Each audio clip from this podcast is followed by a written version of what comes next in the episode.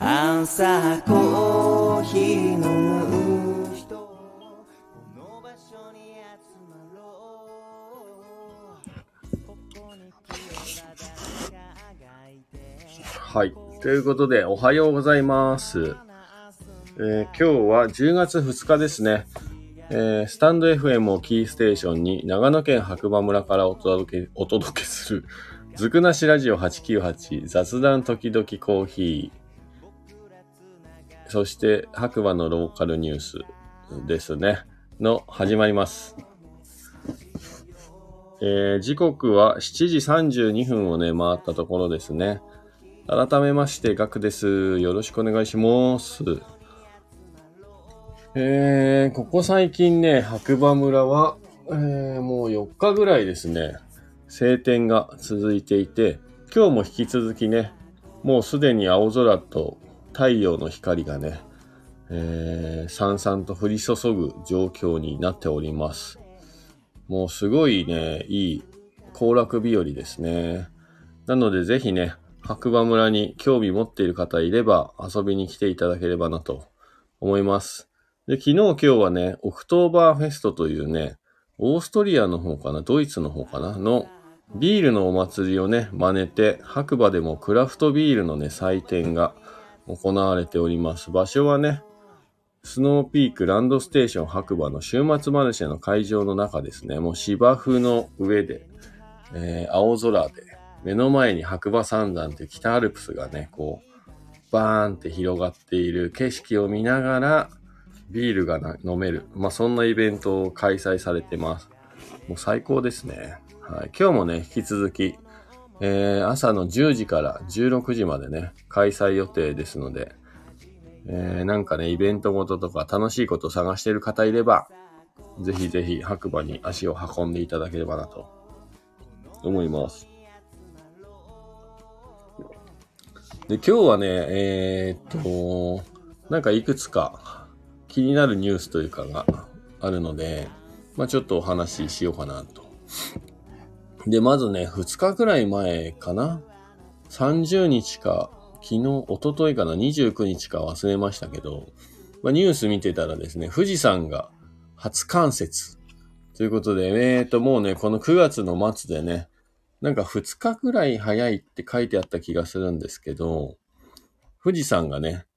初冠雪っていうのはあれです。富士山の山頂に雪が降りましたよっていうね、ニュースが流れましたね。はい。もうなんか冬が近づいてきたなっていう。まあ、白馬村はまだ山の上はね、晴天で雪が降るとかはね、聞いてはいないんですけど、まあ、富士山に初冠雪があったということは、まあ、その後、どれぐらい遅れてかわかんないですけど、雪はね、確実に近づいてくるというね。はい。感じになると思いますね。いよいよね、こう、冬、気持ちをね、冬に向けて、えー準備していかなきゃなと。冬、まあ気持ちもそうですけど、家もそうですけどね。はい。そんなことを思った。というか、まあ富士山ってね、僕、静岡県出身なんで、実は生まれた時からね、近くにある山で、まあ最近は静岡にね、帰ることがほぼないので、なかなか富士山っていうのはね、本当に白馬からでも見えるんですけど、すっごい小さくね、山の上に行けば、遥か遠くにある山という感じで、最近は身近にあまりね、感じられない山なんですけども、まあそれでもね、ニュースでね、富士山っていう名前を見るとね、ちょっと気になっちゃいますよね。はい。いや、なので、もういよいよ、いよいよ冬が近づいてきたなという感じの話題でした。で、友達のね、娘さんが最近あの、ヨーロッパ旅行をするためにアルバイトをしているというね、お話を本当それも最近聞いて、それがかね、その娘さんが上高地でね、仕事をしているみたいで、で、上高地って長野県松本市なんですけどね、今は。その上高地、観光地なんですが、そこをね、もう、今1度らしいです。はい。1度ですよ。もうすぐゼロというかマイナス。はい。そんな世界でね、バイトしてたね、娘さんを迎えにその友達が白馬の駅前にね、えー来てたんですけど、その間にね、お話しさせていただいてたら、娘さんが出てきて、タンクトップもね、T シャツで、かなり薄着な感じで出てきて、その日もまあ、昨日、一昨日だから、白馬ね、結構いい天気で、まあ、気温もちょっと高め高めって言っても20度前半ぐらいなんですけど、娘さん大生、暑いって言ってました。はい、まあね、一度の世界からね、20度前半のね、気温の中に出てきたら暑いっていうのにタンクトップでもいいぐらいみたいなこと言ってましたね。まあ僕からしたら信じられないっていう、はい感じなんですけど。まあ山の気温はそんな感じで日々ね、変化しているということで、はい。今ね、えー今日は朝ニカラグアですね。自分のお店でね、僕が焙煎しているニカラグアを、中米の豆ですね。中入りかな？を飲みながら今放送させていただいております。えー今日はね、79度、80度ぐらいの低い温度でね、えードリップしたので苦味抑えめの、なかなか朝に飲むにはちょうどいいぐらいの、はい、苦味と酸味のバランスがいいコーヒーになってます。で、今ね、富士山のね、初冠雪のお話ししたんですけど、実は本題はこの次で、なんと昨日、一昨日か、昨日か、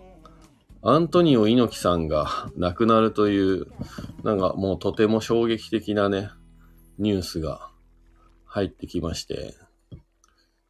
えーと、僕もね、昭和の人間で、やっぱプロレスは大好きでね、テレビを見てた世代で、まあおじいちゃん子だったんで、なんかその本当にプロレスのいい時代をね、毎週金曜日のゴールデンタイムにですね、えー、猪木とか、タイガーマスクとか、まあそういう方たちがね、あの華やかにリングの中をね、こう、縦横無尽に、みたいな感じのものをテレビでね、小学生の頃から見ていた世代で、で、まあ一回、その、まあプロレスがね、下火になって、で、高校生ぐらいにまたね、夜中なんですけど、深夜にね、プロレスの番組が復活して、まあ全日本っていう馬場さんが率いてる三沢光晴とかね、馬場さん、ジャンボ鶴田がいた全日本と新日本っていうね、猪木が、えっ、と、率いてる軍団とね、まあもともと一つだったらしいんですけど、まあそういうグループたちがいての、こうね、やっぱりプロレスがすごいいい時代を、まあ見てきたので、やっぱその馬場さん、今言ったね、馬場さんも亡くなりましたし、ジャンボ鶴田も亡くなってしまったし、で、三沢光晴もね、ちょっと不慮の事故で亡くなって、で、ついに、あの超元気で、なんか、亡くなりそうにない、こう、無敵のアントニオ猪木が亡くなるという、もうなんか昭和が終わっていくというか、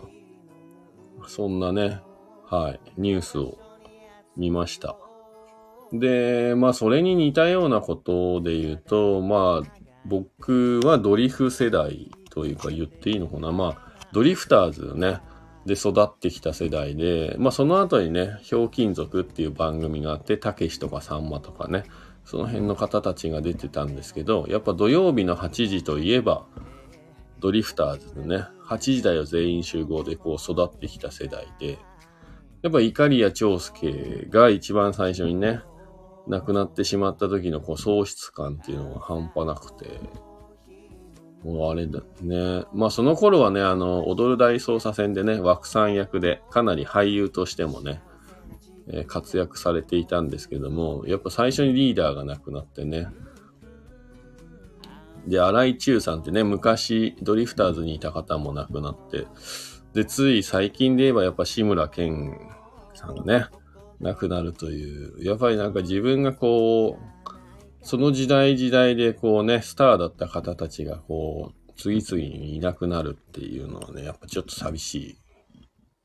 ですね。で、本当馬場さんの時も、もう本当に、なんかすごい寂しいなって思ったんですけど、いや、猪木さんって亡くなるんすね。マジで。うんはい。で、昨日 YouTube に、その、猪木さんの最後の言葉みたいなのがね、出てて、その、病床のね、猪木さん、もうもうガリガリの、自分では起きれないぐらいのね、本当は出たくないんだけど、みたいな話をね、されてて、まあ全部見てないんですけど、やっぱちょっと見たくないなっていうのもありつつ、でもまあね、猪木ってやっぱり最後までこうね、猪木で終わってほしいみたいな。病気のね、あんなガリガリになってもね、元気な姿をね、わざ見せてくれるっていうのはやっぱりスターなのかなって思ったりしましたね。はい。ちょっとでもね、まだ見れてないので、まあ全部見ようかな。猪木の最後の言葉って言われたらちょっとやっぱり見ないといけないですよね。うん。ファンとしては。まあすごいファンっていうわけではないんですけど、やっぱりなんか自分のこう、ね、生きてきた時代のもう本当にスーパースターなわけで、もう猪木にね、あの、借り手されたいがために並ぶ人たちみたいなね、一時期、すごかったですよね。はい。絶対痛いでしょ、みたいな。猪木も手抜かないから、素人にもまあまあな勢いでね、ビンタしてましたからね。いやー、無敵の猪木さん、本当にご冥福をお祈りいたします。亡くなってほしくなかったスターの一人ですよね。はい。まあ、なんか本当に、まあいいわね。令和、平成、ね、昭和から数えれば昭和、平成、令和。もう三つの時代をね、経て今令和なんですけども、昭和のスターの人たちはみんなね、いなくなってしまうもんなんですね。まあ漫画家さんとかもね、そうですよね。藤子不二雄さんもね、気がつけば、藤子不二雄 F、藤子不二雄 A みたいな感じで分かれましたけど、今となってはもう二人ともいなくなってしまったし、うーん、なんかそうですね。もうそろそろ時代の節目なのかなというね。はい。そんなお話でした。まあ皆さんにもね、それぞれの世代でね、まあアイドルとか、えー、いろいろね、思い出に残るスーパースターっていると思うんですけれども、はい。まあ、今回ね、ちょっと猪木寛治さん、アントニオ猪木ですね。まあ、ついにというか、本当に残念ですけれども、亡くなってしまいました。本当にね、すごい長い時期というか時代、夢をね、見させていただきありがとうございました。ということで今日はね、そんなお話を、はい、はい、させていただきました。ちょっと今最後、自分で話してて、こう、目頭が熱くなりましたね。はい、本当に猪木さんご冥福をお祈りいたします。ということでね、皆さんね、はい。ですね。はい。すいません。まあ今日はね、えっ、ー、と、本当ちょっと気分を変えて、はい。白馬村ね、天気いいし、もうとてもね、素晴らしい日曜日になりそうなので、ぜひね、えー、お近くの方は、白馬村まで遊びに来ていただければなと思います。はい。そして、あのね、オクトーバーフェストで、明るく、猪木さんに献杯一緒にしましょう。そうですね。献杯しましょう。えっ、と、献杯っていうのはね、亡くなった方に対してね、するね、えっ、と、乾杯みたいなもんですね。はい。そうだ、今日献杯すればいいんだね。はい、ではまたね、次回、お耳にかかりましょう。すいません、今日はちょっとしんみりした感じになりましてね。ぜひぜひ、えー、白馬で遊びに来ていただければなと思います。はい。今日もいい日だということで皆さんまた次回お会いしましょう。じゃあねー。